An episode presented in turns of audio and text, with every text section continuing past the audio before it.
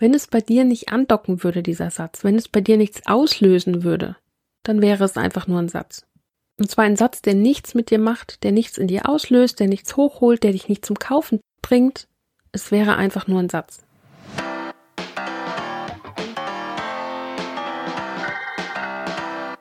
Shift, loslassen und leben. Mein Name ist Kerstin Heinz und in diesem Podcast bekommst du Impulse für dein aufgeräumteres Zuhause, nachhaltige Veränderung und persönliches Wachstum. Dieser Podcast ist all denjenigen gewidmet, die sich selbst und ihre Mitmenschen besser verstehen und ihr Leben in Ordnung bringen möchten.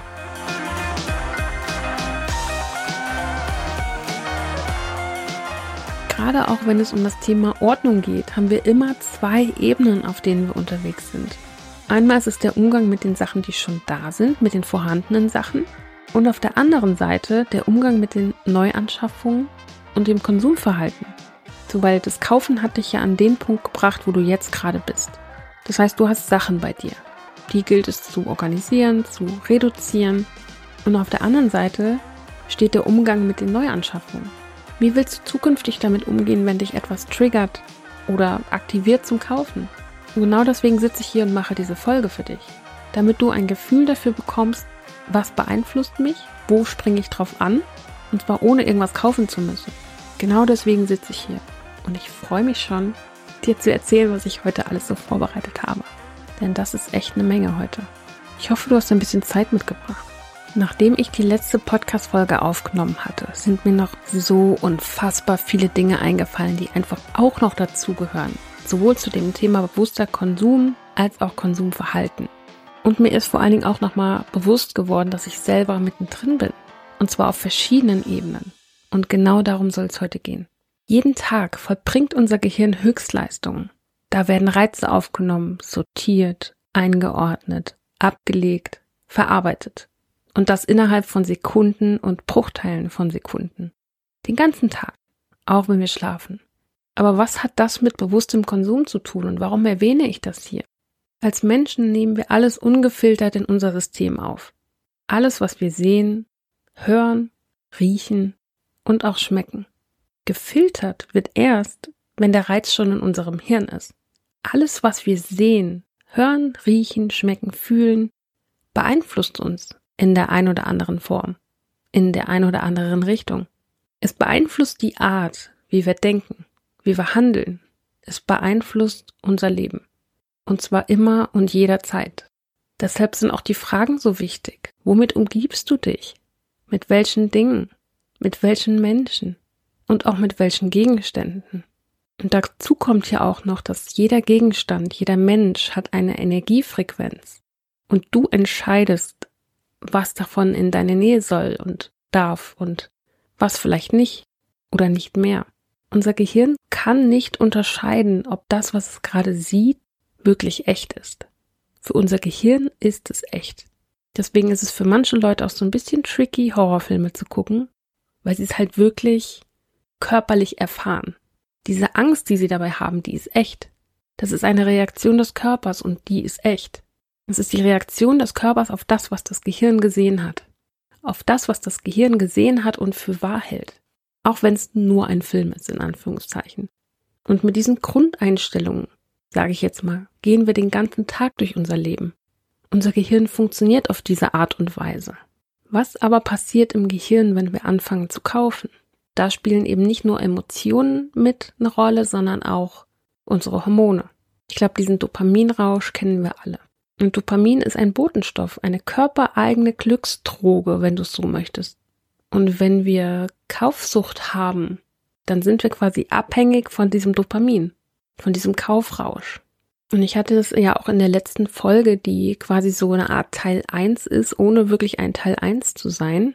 Also beide Folgen funktionieren unabhängig voneinander. Schon erwähnt?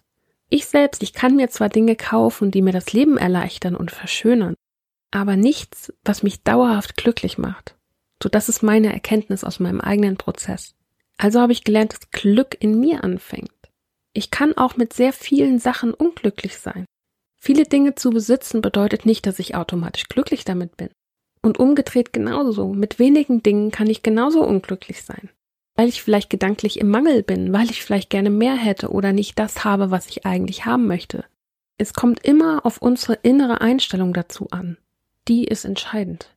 Und deswegen bin ich auch der Meinung, dass Ordnung bei bewusstem Konsum anfängt. Ordnung fängt bei bewusstem Konsum an.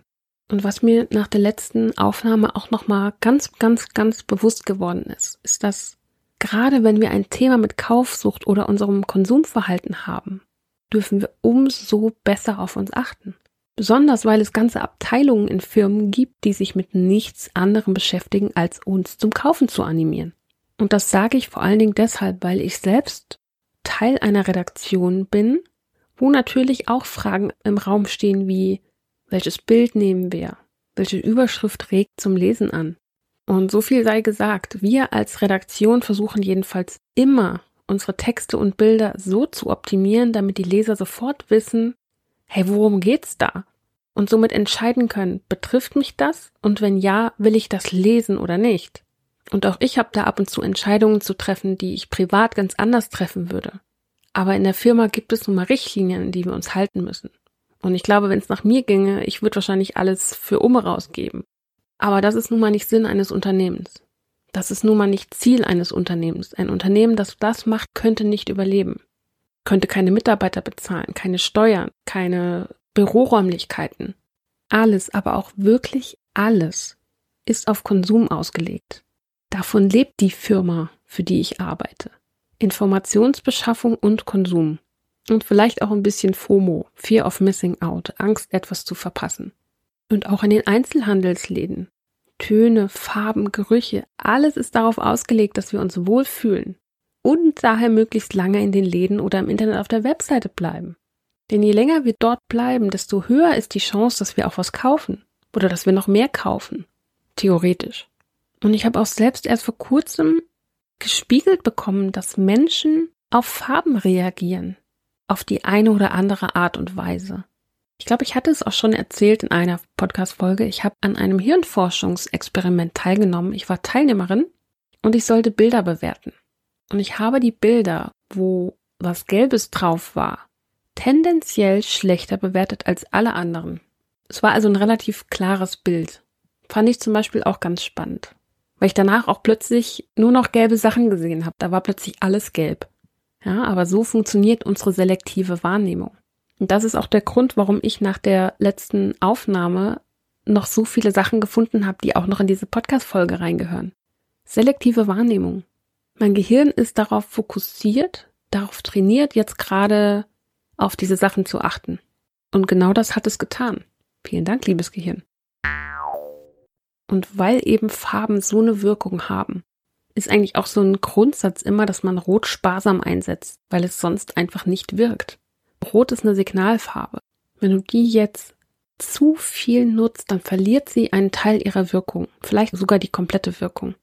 Und viele dieser Prozesse, worauf wir reagieren, hängen auch wieder mit unseren Prägungen zusammen, mit unseren Erfahrungen, womit wir das verknüpfen, mit den Geschichten, die wir erlebt haben. Und viele dieser inneren Prozesse geschehen unbewusst. Manchmal bekommen wir es gar nicht so richtig mit. Wir bemerken sie nicht. Und erst wenn wir uns unserer inneren Prozesse bewusst werden, können wir sie angehen und verändern. Das heißt, du musst erstmal merken, dass du überhaupt ein Problem hast, in Anführungszeichen. Dass da etwas ist, was du gerne verändern möchtest. Nur wenn wir anfangen, uns die Dinge, die wir verändern wollen, bewusst zu machen, können wir sie letztendlich auch angehen. Weil wie willst du etwas bearbeiten, ein Thema verändern, wenn du gar nicht weißt, dass du da ein Thema hast?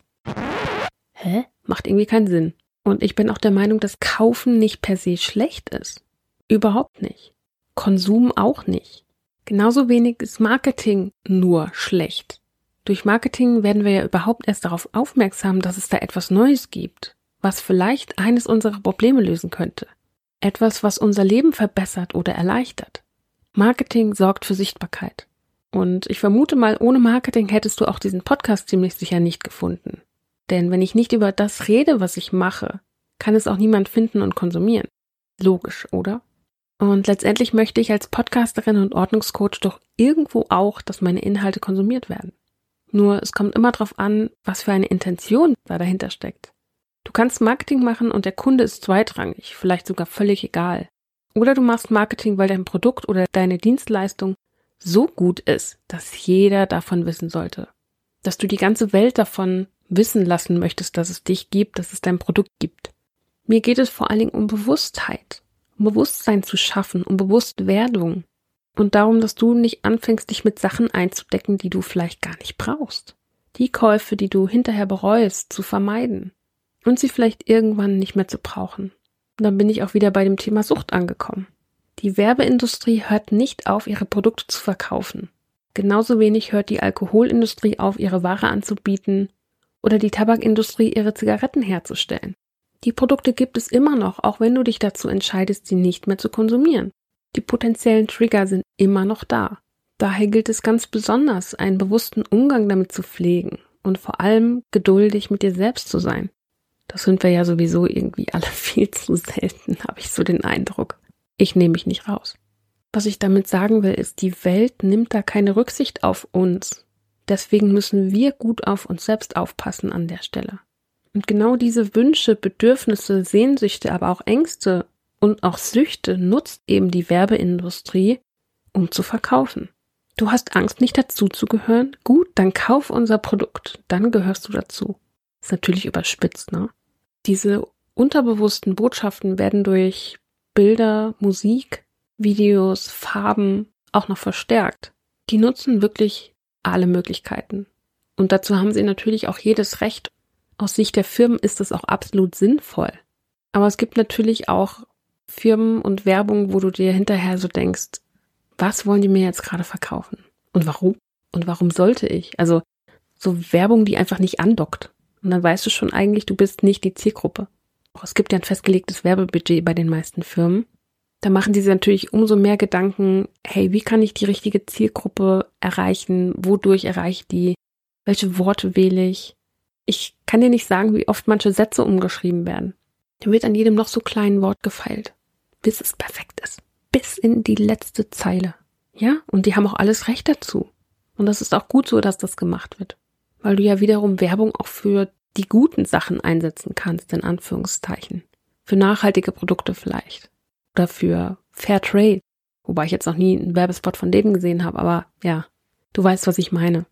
Nur weil es Werbung ist, ist es ja nicht per se schlecht. Und letztendlich wollen alle nur unser Bestes, nämlich unser Geld. Und natürlich sind Firmen profitorientiert, gewinnorientiert. Sie wollen überleben. Völlig logisch. Das heißt aber nicht, dass wir wie ferngesteuerte Zombies durch die Gegend laufen und alles kaufen, was die anbieten. Sondern mir geht es wirklich darum, dass wir lernen. Und ich nehme mich da auch wieder nicht raus. Weil ich auch merke bei mir manchmal, dass ich auf die eine oder andere Werbebotschaft anspringe, obwohl ich vielleicht gar nicht die Zielgruppe bin. Dass wir lernen, bewusst zu konsumieren. Also quasi erst nochmal kurz das Gehirn anschalten, bevor wir einfach irgendwas kaufen. Und damit möchte ich nicht sagen, dass wir unser Gehirn aushaben, wenn wir kaufen dieser Kauf wird oft von anderen Dingen gesteuert als von unserem bewussten Verstand. Und bewusster Konsum bedeutet für mich auch, dass ich vorsichtig und sehr selektiv mit den Sachen bin, die ich erwähne, gerade auf Social Media. Ich bin sehr bewusst mit den Sachen, die ich quasi in die Kamera halte, beziehungsweise empfehle. Und zwar deswegen, weil ich hatte das vor Jahren mal, dass ich einen Monat lang jeden Tag eine inspirierende Frau auf meinem Account vorgestellt habe. Und dann hat mir eine Frau aus meiner Community geschrieben, sie folgt einfach allen. Und ich fand das einerseits schmeichelhaft und andererseits erschreckend. Weil alles, was wir konsumieren, beeinflusst auf die eine oder andere Weise unser System, unsere Gedanken und damit auch unsere Gefühle und Handlungen, unser gesamtes Leben. Und seitdem ich mir dessen bewusst bin, achte ich noch mehr darauf, womit ich meine Zeit verbringe. Ich hatte mit dieser Aktion, dass ich jeden Tag eine inspirierende Frau vorgestellt habe, auf jeden Fall nicht bedacht, dass ja wirklich Leute da draußen sind, die einfach allen folgen. Das war auch nicht meine Intention dahinter. Ich wollte diese Accounts zwar teilen, aber damit die Leute auf der anderen Seite eben sich raussuchen, okay, wen finde ich jetzt interessant und wen nicht. Aber dass da jemand ungefiltert diese Empfehlungen einfach annimmt und das alles so sammelt, das war eigentlich nicht meine Intention dahinter. Naja, gut. Es ist passiert und es ist eine Geschichte, die ich erzählen kann. Und auch diese Podcast-Folge behandelt nur einige Aspekte des gesamten Themas alle zu behandeln, würde echt den Rahmen sprengen. Und das merke ich auch jetzt, wenn ich hier sitze und ich könnte wahrscheinlich noch stundenlang erzählen. Aber auch dieser Podcast ist ja wieder eine Art von Konsum. Und ich habe ja gerade eben schon erwähnt, dass ich sehr bewusst damit umgehe, was ich rausgebe und was nicht. Das gilt auch für diesen Podcast. Und zum Abschluss möchte ich auf jeden Fall noch ein paar Sachen mit dir teilen, die mir jetzt in der Zwischenzeit über den Weg gelaufen sind, also in den letzten zwei Wochen, bei denen ich geschmunzelt habe und gedacht habe, ah, so versucht ihr also zu verkaufen. Da hätten wir zum Beispiel das Thema Angstmache. Das hatte ich, glaube ich, in der letzten Podcast-Folge noch gar nicht drin. Ich saß am Laptop und habe die Meldung bekommen, Pop-up-Fenster, iCloud-Speicher ist voll. Aha. Ups. Und jetzt? Da habe ich gedacht, ah ja, bei Angstmache versucht ihr also mich dazu zu bewegen, jetzt sofort etwas zu tun.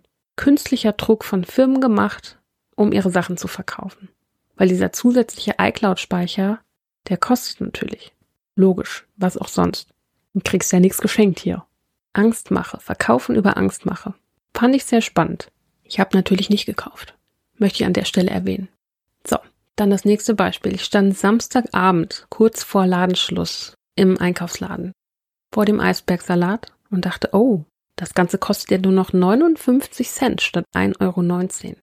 Hm, nimmst du doch mal einen mit. Auch ein schönes Kaufargument. Die Sachen müssen aus dem Laden raus, damit sie nicht schlecht werden, machen wir sie mal günstiger. Mhm. Und an der Stelle habe ich gekauft, weil ich sowieso einen Eisbergsalat haben wollte, aber ja, ihr wisst, was ich meine. Und es gibt noch eine weitere Sache, die mir aufgefallen ist.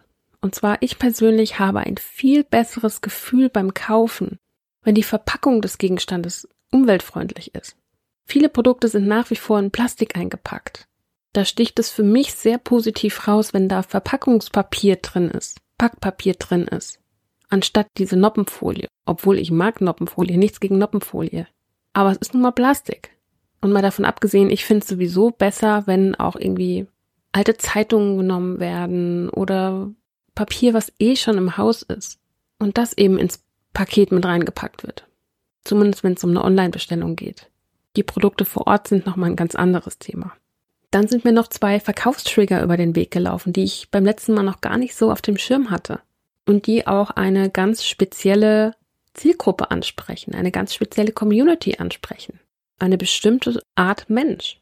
Und zwar die Worte vegan und nachhaltig.